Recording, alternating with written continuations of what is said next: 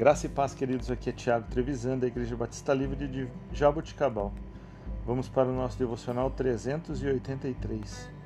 Texto de hoje. Hoje vamos falar sobre a vida de Abraão, não um texto específico. E nenhum outro nome do Antigo Testamento brilha mais intensamente do que o nome de Abraão. Quem foi esse homem que voluntariamente deixou uma vida confortável para reivindicar uma terra estranha? E por que Deus prometeu abençoar o mundo inteiro por meio dele? Abraão cresceu na Mesopotâmia pagã. Durante os primeiros anos de sua vida adulta, seu pai, Terá, levou Abraão e sua jovem noiva, Sara, para o oeste, rumo a Canaã. Contudo, eles não passaram de uma cidade chamada Arã, e se estabeleceram ali às margens de um afluente do rio Eufrates. Muitos anos depois, Deus chamou Abraão, na época com 75 anos de idade. Saia da sua terra, do meio de seus parentes, da casa do seu pai, e vá para uma terra que eu lhe mostrarei. Abraão se levantou imediatamente e saiu. Embora não houvesse para onde, não soubesse né, na, para onde ele estava indo. Deus prometeu a Abraão que seus descendentes se tornariam tão numerosos quanto as estrelas do céu noturno.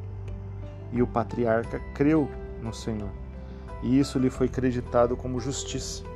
Nós lemos isso em Gênesis capítulo 15, versículo 6.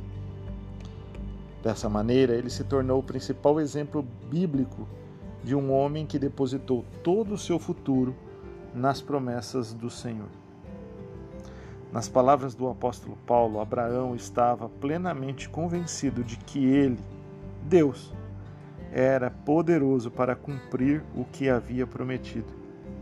Nós lemos isso em Romanos, capítulo 4, versículo 21.